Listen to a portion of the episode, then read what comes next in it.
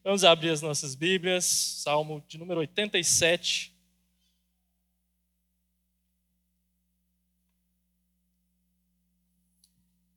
Darei início com vocês hoje pela manhã uma série de quatro sermões que eu caminharei ah, nos Salmos.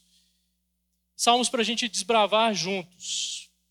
Ah, a gente vai começar hoje no Salmo de número 87, um salmo de teor mais escatológico, vocês vão ver isso ao longo da exposição. Ainda mais agora, munidos né, com a conferência recente que nós tivemos com o reverendo Eber Campos. Nós traremos, trataremos no próximo domingo do Salmo 29, um louvor poderoso. Vocês verão por quê, eu não vou dar spoilers aqui agora. Salmo 130, no terceiro domingo dessa série, uma súplica em meio ao desespero. E fecharemos com o Salmo 37, uma reflexão sobre a existência humana. Esses serão os quatro salmos que nós trabalharemos domingo pela manhã. Reverendo Giovanni também trabalhará salmos domingo à noite. Mas antes de nós adentrarmos propriamente no texto e lermos aqui, preciso dizer que não é novidade para a maioria dos cristãos que os salmos são uma rica porção das escrituras. Uma parte poética, lírica, musical da qual se os cânticos na liturgia do culto e também no dia a dia. Mas talvez seja um pouco mais difícil de atentar que os salmos possuem uma robusta teologia dos sentimentos corretos. Uma robusta teologia dos sentimentos corretos. Na teologia, inclusive, nós temos uma palavra específica para isso. Né? Nós chamamos de ortopatia. Se a ortodoxia é a doutrina correta, a ortopatia é o alinhamento do coração com o que é correto. Então, os salmos, e é preciso fazer essa introdução antes, moldam o nosso coração e a nossa mente. Os salmos, eles instigam os nossos desejos. E a adoração judaica, a partir dos salmos, tinha muito disso.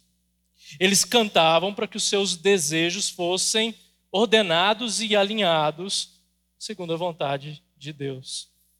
Então, o que eu quero dizer com isso tudo é que os salmos nos calibram, especialmente por mostrar-nos a experiência humana em relacionamento com Deus Trino. Então, nós vemos situações de alegria, júbilo, dores, sofrimento, pecado, desejo de justiça, solidão, e por aí vai. Você já experimentou algum desses sentimentos? Creio que sim. E muitos dos salmos nos são conhecidos, né? Aprendemos a nos familiarizar com eles desde pequeno, desde a escola bíblica Bueno para crianças. Bem-aventurado aquele que não anda no conselho dos ímpios, dos perversos, Salmo 1. Ele é como árvore plantada junto a correntes de águas, vocês conhecem bem.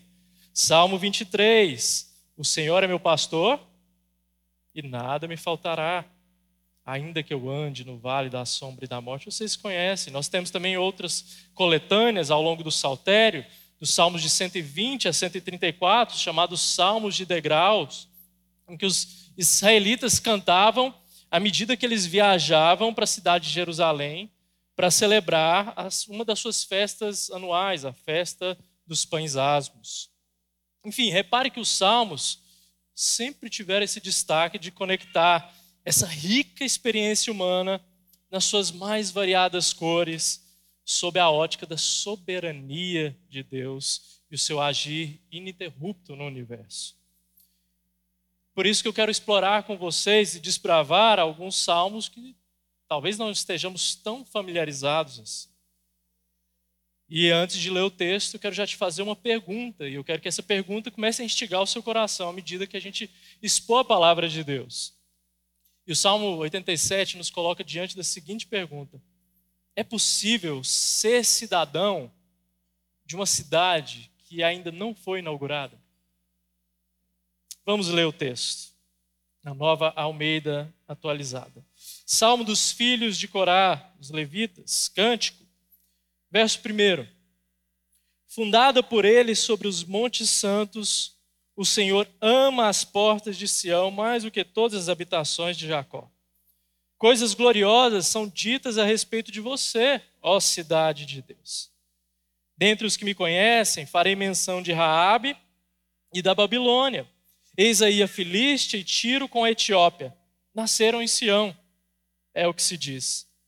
E a respeito de Sião se dirá: Este e aquele nasceram nela. E o próprio Altíssimo a estabelecerá. O Senhor, ao registrar os povos, dirá: Este nasceu lá. Todos os cantores, saltando de alegria, dirão: Todas as minhas fontes estão em ti. Vamos orar mais uma vez? Pai querido, Deus de amor, nós te agradecemos pelo privilégio que o Senhor nos dá de cultuarmos o teu nome, publicamente fazendo isso como corpo, como igreja.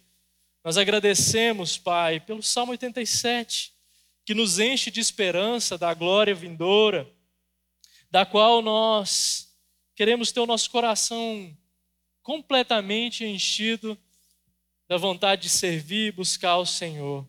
E que essas verdades eternas moldem a nossa vida. Nós oramos em nome de Jesus. Amém.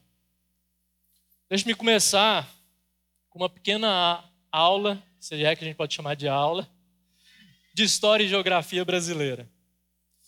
A história do estado de Tocantins ela é um tanto peculiar especialmente para nós que estamos no estado de Goiás, porque, como vocês bem devem saber, o estado do Tocantins, cuja capital é Palmas e tem o seu nome derivado do rio Tocantins, saiu do estado de Goiás, uma separação. E dos vários motivos, o mais citado é que o então norte de Goiás, atual Tocantins, era uma região precarizada por causa da distância com a porção mais ao sul por causa da distância com Brasília, a capital, e Goiânia, a capital do estado de Goiás. Que, obviamente, impulsionavam o desenvolvimento dessa parte mais ao sul do estado de Goiás. Então, Tocantins é o mais novo dos 27 estados da nossa República Brasileira. E foi emancipado, ou seja, se tornou estado no ano de 1988, para ser mais exato, na data de 5 de outubro. Mas a sua efetivação só se deu no primeiro dia do ano de 1989, como é de costume no nosso país. Vocês não sabem ainda, mas eu sou cidadão tocantinense. Eu nasci em Araguaína. Mas por quatro aninhos, né, o intervalo de uma Copa do Mundo, eu não sou oficialmente um cidadão goiano. Embora desde meu primeiro ano de vida eu more aqui. Então, se você fizer as contas aí a partir de 89, você vai descobrir minha idade. Pesquisando sobre essa história recente, eu me deparei com a entrevista com o primeiro cidadão tocantinense. Você acha essa entrevista na internet? Alberto Portinari Rodrigues Borges. Se algum, acaso algum dia você ouvir meu sermão, Alberto, saiba que você é amplamente citado por mim. Ele nasceu no dia 5 de outubro de 1988 dia oficial da emancipação. E o interessante nessa história toda é que a família do Alberto era uma família ativista na luta pela emancipação do Tocantins. E na entrevista ele ressalta muito esse sentimento da família de querer que Tocantins de fato se separasse do estado de Goiás e o sentimento dele de nascer num estado, ainda que de forma abstrata, ainda não inaugurado, ainda não oficializado. Esse é meu gancho. É possível nós termos a cidadania de uma cidade que ainda não foi, mas será inaugurada? É possível. É possível. Vamos estudar juntos hoje o Salmo 87. Esse é um salmo com uma dupla dimensão. Tem uma dimensão imediata do contexto primeiro que fala da cidade de Sião, que fala do Monte Sião, como ponto oficial de adoração dos israelitas por boa parte do Antigo Testamento. A questão do templo, a casa de Deus, a conquista davídica, o estabelecimento da cidade, Jerusalém, por aí vai, muito importante na história. E também do período da revelação no qual o povo se encontrava, que era um período pós-cativeiro babilônico. Só que esse salmo também possui uma dimensão escatológica. Não se assuste com essa palavra, né? você já está bem acostumado, especialmente depois da conferência que nós tivemos sobre novos céus, nova terra. E quando eu digo que esse salmo possui uma dimensão escatológica, eu quero dizer que o salmo fala de uma Sião superior, a cidade de Deus, da qual essa velha Sião, citada, é apenas um protótipo. Apenas um protótipo. Com isso em mente, nós vemos que o Salmo 87 lida com o tema da cidade de Deus e com os seus cidadãos, com os seus habitantes. E aqui vai uma sinopse do Salmo 87 para você anotar. A grande Sião é projetada, firmada e estabelecida por Deus, e os cidadãos do futuro são gente de todas as nações, tribos, povos e línguas. Então nós temos a Sião e aqueles que lá nasceram. São as duas, as duas partes da qual nós dividiremos o texto. Para um fim didático, nós sempre voltaremos a esses dois elementos: Sião e os que lá nasceram. A primeira coisa que nós devemos observar é esse apontamento para Sião e para sua glória, para sua notabilidade. Então vem a pergunta mais óbvia possível: o que é a Sião que a Bíblia fala? Que, que os primeiros leitores, ao se depararem com o Salmo 87, entendiam? Ora, Sião é o nome de um monte.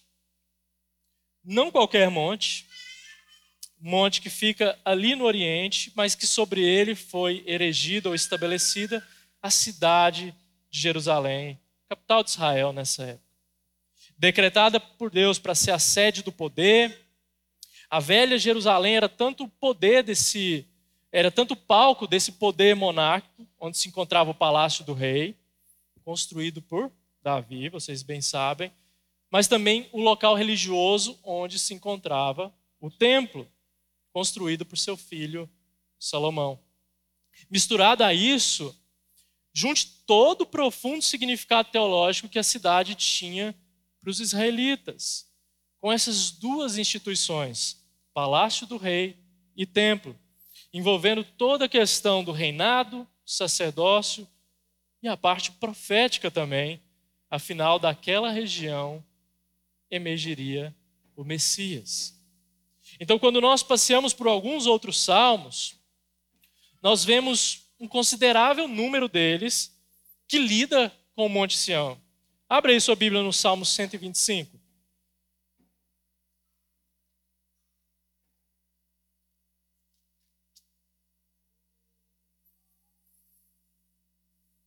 Primeiro verso. Vamos ler juntos? Os que confiam no Senhor são como o monte de Sião que não se abala, mas continua firme para sempre. Vamos verso 2? Como em volta de Jerusalém estão os montes, assim o Senhor está ao redor do seu povo, desde agora para sempre. Nós cantamos esse cântico, né? Os que confiam no Senhor são como os montes de Sião que não se abala, mas permanece para sempre. O salmo continua dizendo como em volta de Jerusalém estão os montes, para fazer referência a toda a cadeia montanhosa daquela região, linda de se admirar, segundo os que já fizeram o passeio, do qual ainda não tive a oportunidade.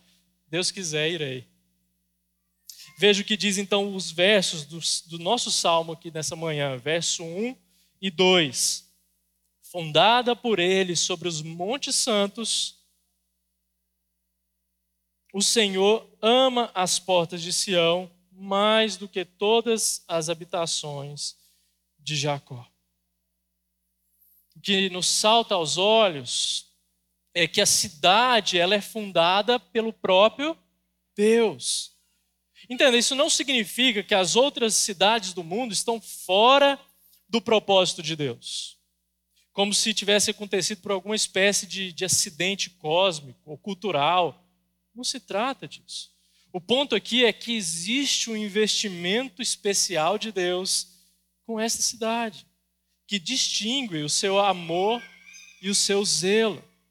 Mas essa é uma maneira, eu quero me antecipar aqui, de Deus comunicar uma ideia ainda mais preciosa do que lugares, cartões postais e beleza natural de montanhas.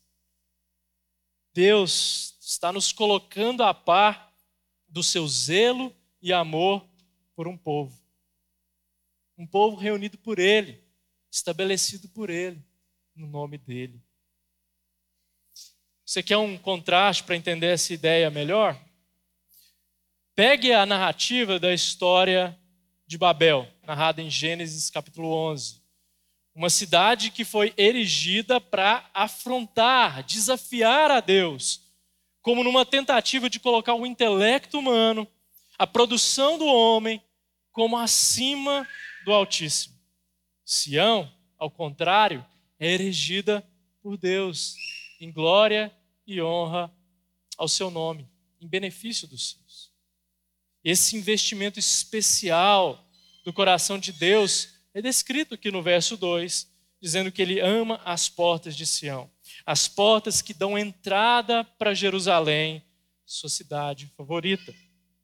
E aqui os comentaristas nos ajudam a entender o texto e perceber que Deus não está somente distinguindo Jerusalém das outras cidades de Israel, mas também distinguindo de outros lugares que o povo adorou. Na história da salvação, lendo o Antigo Testamento, nós temos Siló, Betel, tabernáculo que é erigido em Siquém, mas o Salmo nos lembra que Jerusalém é o melhor deles. Jerusalém é o ponto de estabelecimento, é a chegada, é o shalom aguardado na peregrinação. Tal como a nova Jerusalém é o nosso destino, o nosso ponto de chegada e o nosso shalom. No contexto do Antigo Testamento, a Sião, como sede do reinado e do templo, era essa expressão máxima do cuidado de Deus para com seu povo. E o que ele diz, além de ser fundada e amada por ele sobre essa cidade? Verso 3. Coisas gloriosas são ditas a respeito de você, ó cidade de Deus. Gloriosas coisas são ditas a respeito da cidade de Deus. Caminhe comigo agora no Salmo de número 88. 48, perdão. Veja o que está escrito no Salmo 48.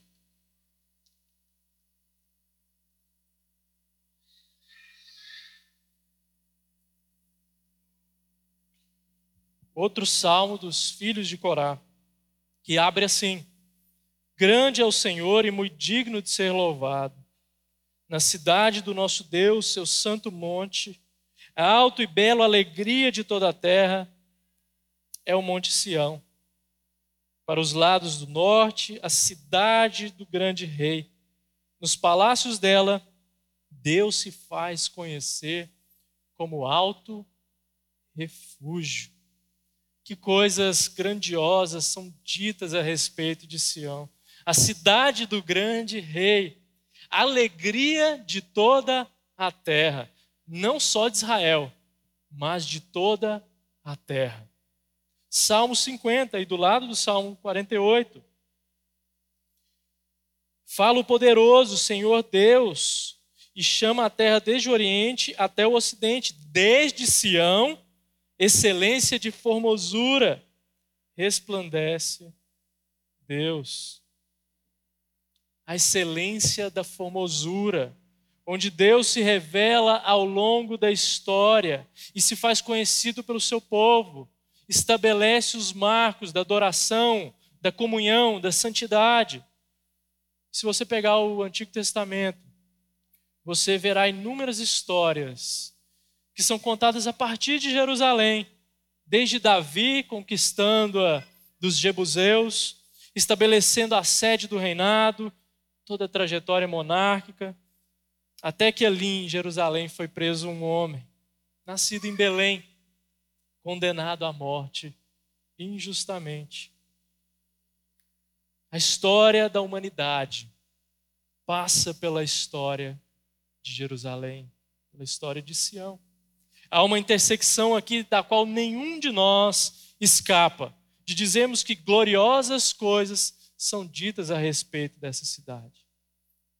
A história do Antigo Testamento nos mostra que Jerusalém é escolhida para ser a cidade pela qual Deus mostraria as promessas pactuais sendo progressivamente cumpridas.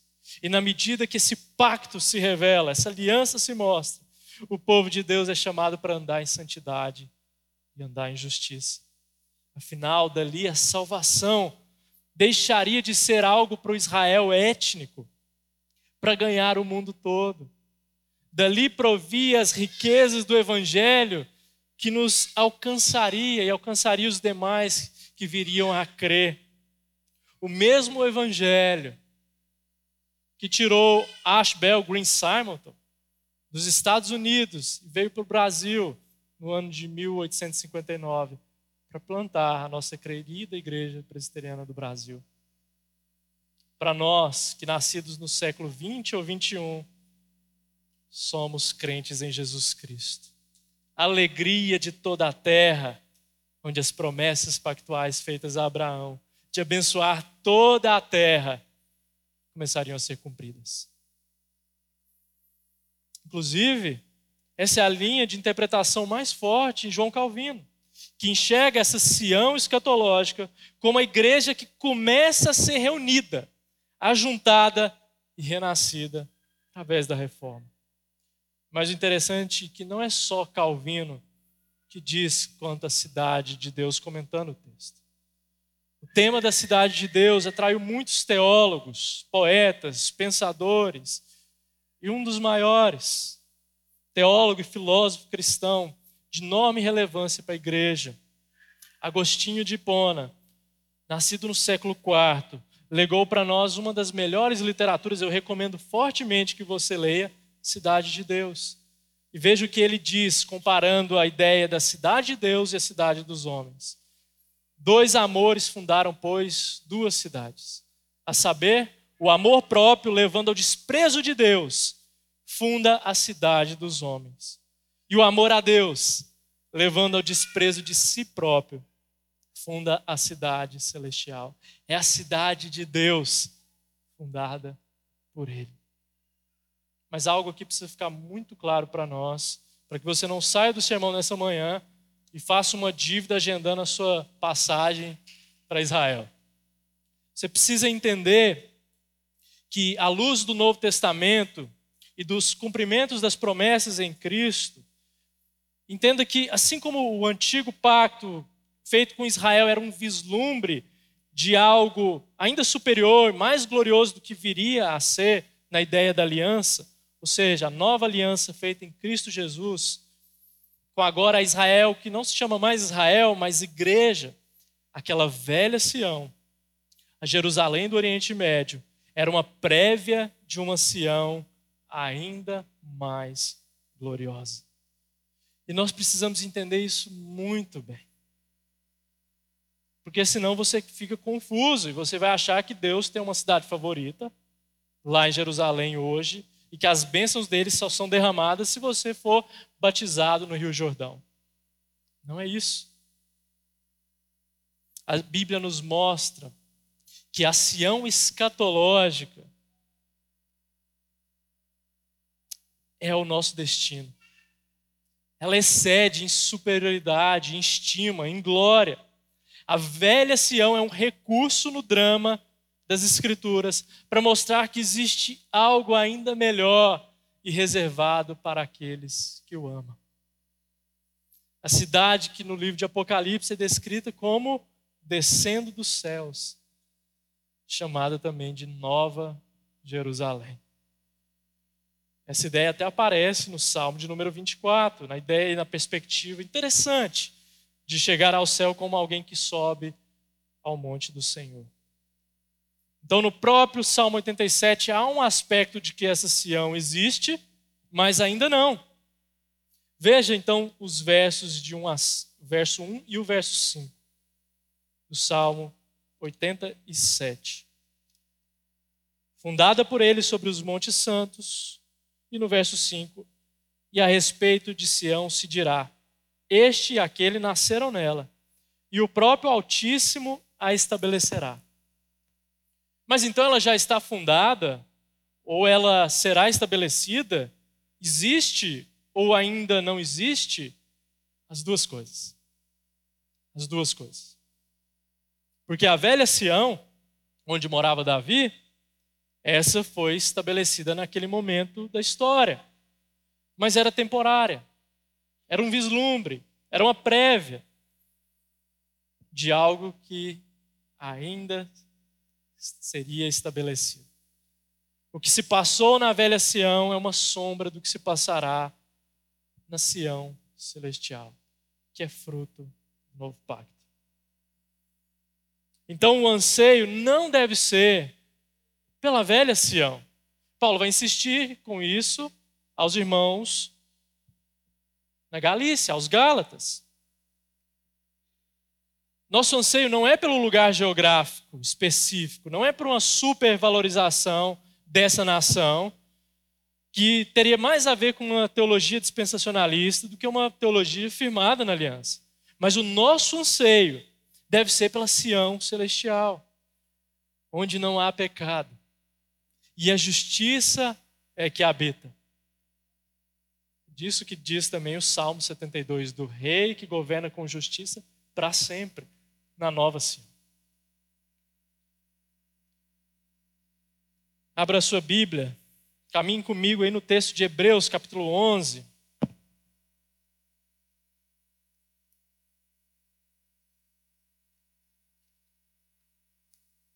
Versos 9 e 10.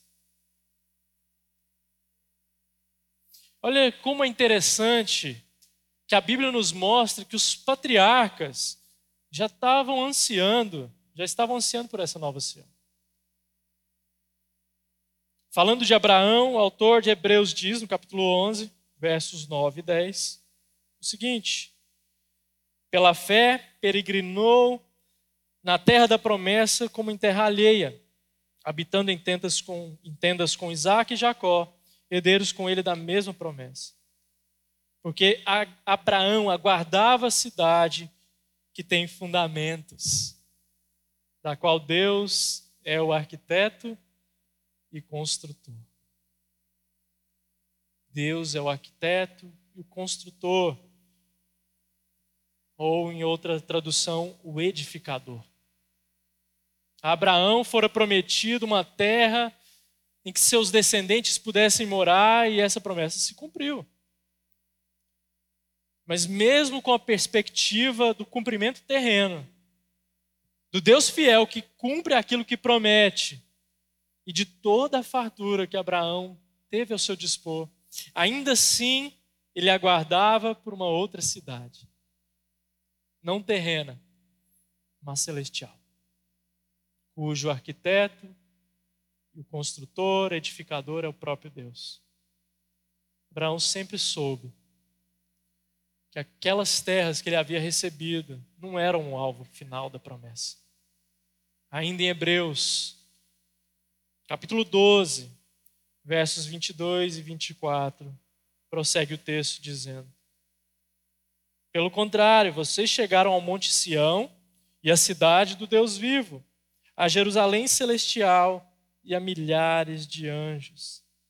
Vocês chegaram à assembleia festiva a igreja dos primogênitos arrolados nos céus. Vocês chegaram a Deus, o juiz de todos, e aos espíritos dos justos aperfeiçoados, e a Jesus, o mediador da nova aliança, e ao sangue da aspersão, que fala melhor do que o sangue de Abel. O Novo Testamento nos explica que o grande anseio nosso é chegar a essa Sião prometida. Essa Sião da qual o Salmo nos dá uma dimensão de que nós experimentaremos juntos dela. Nós nos achegaremos a Jesus, a assembleia festiva dos santos, dos justos aperfeiçoados. Nesse dia glorioso, nós cantaremos ao nosso Senhor. A Bíblia nos fala de uma cidade celestial que só é acessada pela fé em Cristo E essa mesma cidade celestial, nós teremos uma comunhão sem parar, sem cessar, sem vacilar, né, como diz a música, com o seu arquiteto, com o seu projetista. Isso tudo é um primeiro momento. Sião e a sua glória são apenas a prévia da Sião celestial. Mas então quem vai para lá? Você deve estar curioso se perguntando. Quem que vai morar nessa Sião? Eu espero que você já tenha respondido no seu coração. Eu, eu vou morar lá. Vamos ver o que o texto nos diz. Esse é o nosso segundo momento aqui. Os cidadãos do futuro são de todos os cantos. Antes inimigos, agora povo de Deus. As Escrituras nos mostram, desde o Antigo Testamento, que a relação de Israel com os outros povos era uma relação conturbada, para dizer o mínimo, né? Israel não foi escolhida por ser melhor do que os outros povos. Abraão não foi chamado por ser uma bênção em primeira instância, mas ele foi chamado para ser uma bênção. Ele era pagão, adorava falsos deuses. Mas é nesse contexto que Deus o chama pede para que ele abdique dos ídolos, da terra, para ir ao lugar da promessa, ao lugar que Deus, o próprio Deus, lhe mostraria. E a descendência de Abraão, os hebreus, conforme nós vemos em Êxodo capítulo 19, o estabelecimento do pacto mosaico, são chamados para uma espécie de separação, para viverem em santidade e viverem em sacerdócio, para mostrarem isso como um farol para as outras nações. E Deus deu para eles leis. Tinham leis alimentares, cerimoniais, pois justamente era um lembrete para as outras nações de que Israel era diferente, porque estava em separação. Deus havia os separado. Mas a relação de Israel com esses outros povos não era uma relação simples ou fácil. Nós vemos Israel atacando, Israel sendo atacada, Vemos momentos em que estrangeiros se convertem por intermédio de Israel, por intermédio de profetas. Tem momentos que Israel é parcialmente, ou completamente dominada por uma nação estrangeira. Você lê isso nas Escrituras, obrigado, meu irmão. Israel não tinha uma vida fácil ali naquele Oriente Próximo, como nós chamamos. Mas no fruir dos salmos, nós também vemos, acompanhamos diversas orações de salmistas, clamando para que Deus libertasse da opressão dessas nações inimigas. E nós aprendemos a legitimidade teológica dessas orações, dos pedidos como: Senhor, liberta-nos do inimigo, Senhor, derrote os teus inimigos. Mas nesse salmo, o salmo de número 87, nós temos algo diferente. Nós temos uma virada um turn point, para ficar mais chique. O salmista pede a derrota dos inimigos sobre uma outra perspectiva. Não é a da aniquilação. Não é a da, do sumir no mapa. Ele pede a inclusão das nações. Ele pede a inclusão das nações. Veja o que o salmo diz: quem é que pode morar lá? Quem é que pode morar nessa cidade? Quem nasceu na Sião Celestial, certo? Esse é o que pode morar lá.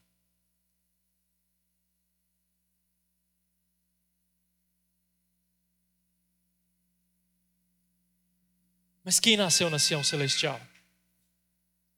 Quem tem esse registro no seu RG? Ou no seu outro documento de identificação? versos 4, 5 e 6. Dentre os que me conhecem, farei menção de Raabe e da Babilônia. Eis aí a Filiste, Tiro com a Etiópia. Nasceram em Sião. É o que se diz. E a respeito de Sião se dirá: Este e aquele nasceram lá. Nasceram nela. E o próprio Altíssimo a estabelecerá. O Senhor, ao registrar os povos, dirá: Este nasceu lá. Veja que impressionante a inclusão dos povos.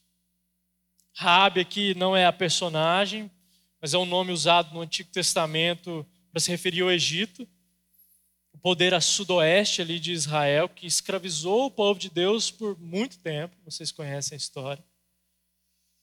Mas está dizendo o texto que haverá gente de Raabe, do Egito, lá. É citada também a Babilônia, outra nação poderosa, poder a leste, que construiu um dos impérios mais antigos e malignos da história. Fala também sobre a Filístia. Quem eram os moradores da Filístia? Os filisteus, né? A oeste. Lembra da peleja do povo de Israel com os filisteus? Fala de Tiro, fala da Etiópia em resumo, fala de todos os inimigos historicamente do povo de Deus naquela região. Mas um pouco mais acima aí na sua Bíblia, o Salmo de 86, verso 9. Vamos ler esse texto também juntos? Salmo 86, verso 9.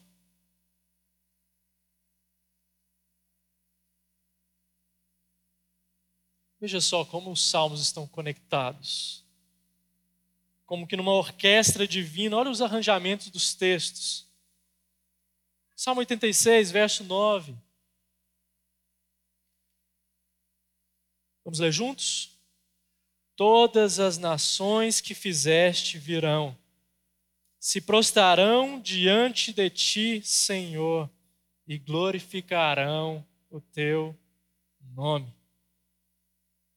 E glorificarão o teu nome pois tu és grande e operas maravilhas, só tu és Deus. E agora no Salmo de número 87, no verso 4, mostra como que isso acontece. Dentre os que me conhecem.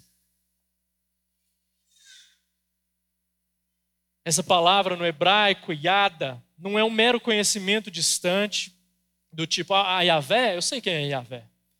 Deus, Jesus, eu sei quem é Jesus. Você já ouviu isso de alguém, né?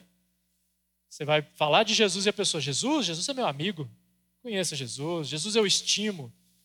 Jesus foi um dos grandes. Não é esse tipo de conhecimento que o Salmo está dizendo. O Salmo está falando de um outro tipo de conhecimento e o hebraico nos ajuda aqui. É o conhecimento de relacionamento como descrito em João, capítulo 17, no Evangelho, e a vida eterna é essa: que conheçam a Ti, o único Deus verdadeiro e é Jesus Cristo, a quem enviaste. Trata-se de um conhecimento de relacionamento, um conhecimento que de fato salva. Mas agora nós vemos esse amontoado de nações inimigas se rendendo a Deus, porque agora o conhecem. Mas como que isso acontece? Isso acontece em Moisés? Isso acontece em Davi? É em Salomão? Não. Esse maravilhoso acontecimento acontece em Cristo. Gálatas 3, 28, Paulo nos ensina que não pode haver judeu, nem grego, nem escravo, nem liberto, nem homem, nem mulher, porque todos vós sois um em Cristo Jesus. E em Atos 2, o Espírito vem e pessoas de diferentes línguas e nações são convertidas. E as promessas do Salmo 87 começam a ser cumpridas.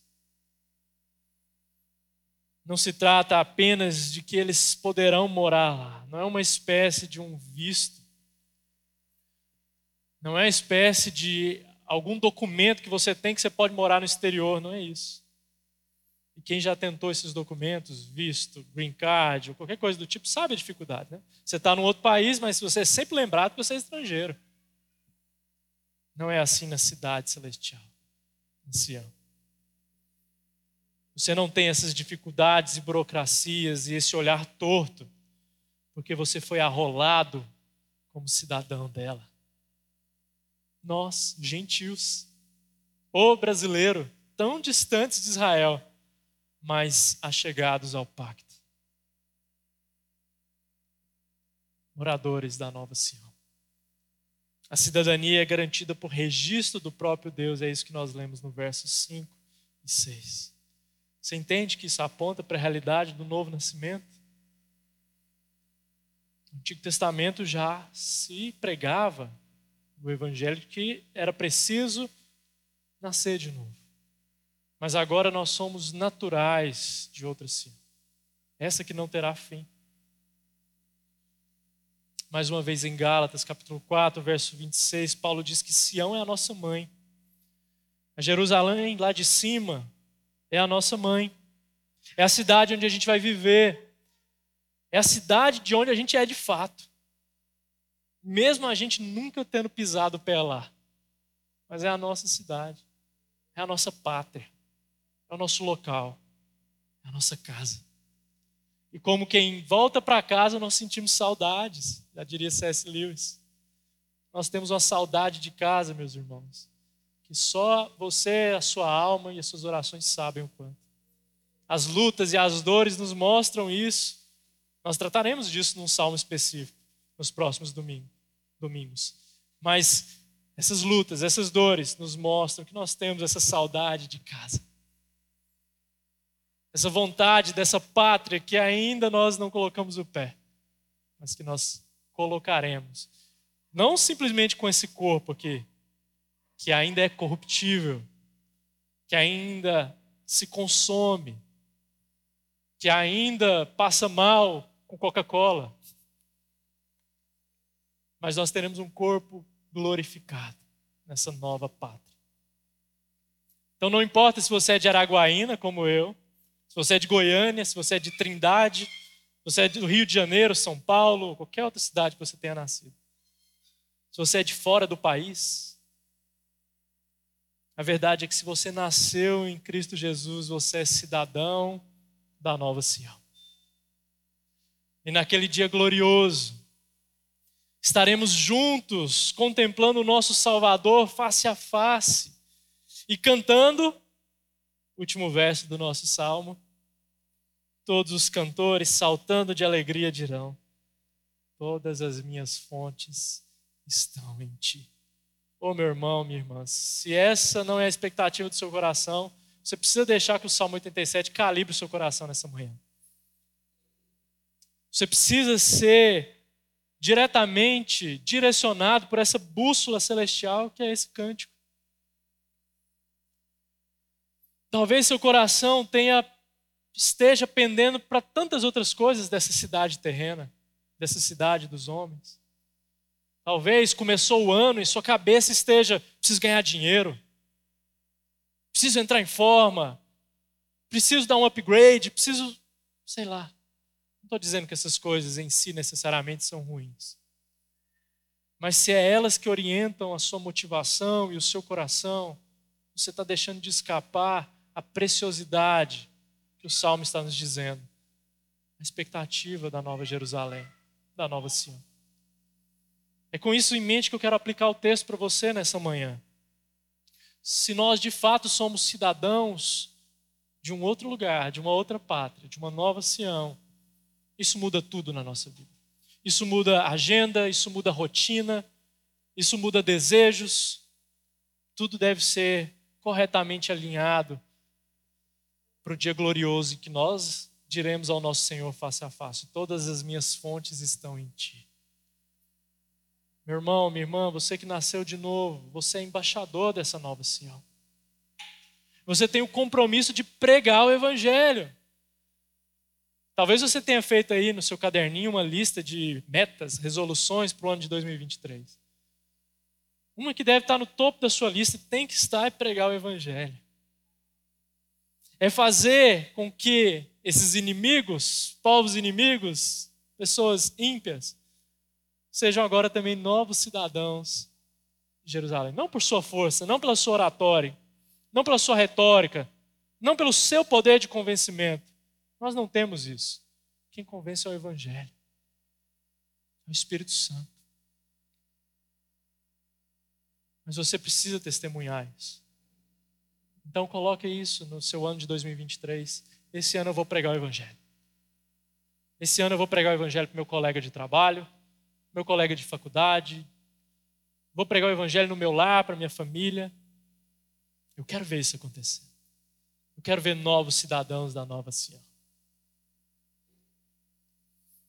Uma segunda e última aplicação para nós é checar os compromissos do coração. Talvez você esteja na situação que eu acabei de mencionar. Seu coração está tão desejoso de tantas outras coisas que, os, que a Nova Jerusalém virou só um adendo para você. Não pode ser assim. Você precisa alinhar o seu coração e para isso você precisa de um autoexame. Para isso você precisa orar, pedir, buscar e clamar para que o Espírito Santo mostre a você se o seu coração tem tido ídolos ou compromissos que tem disputado com o reino dos céus. Sua alegria deve ser almejar a Cristo e almejar a comunidade, a igreja, o reino de Deus. Isso tem que mudar toda a sua rotina, sua agenda. Vamos orar mais uma vez?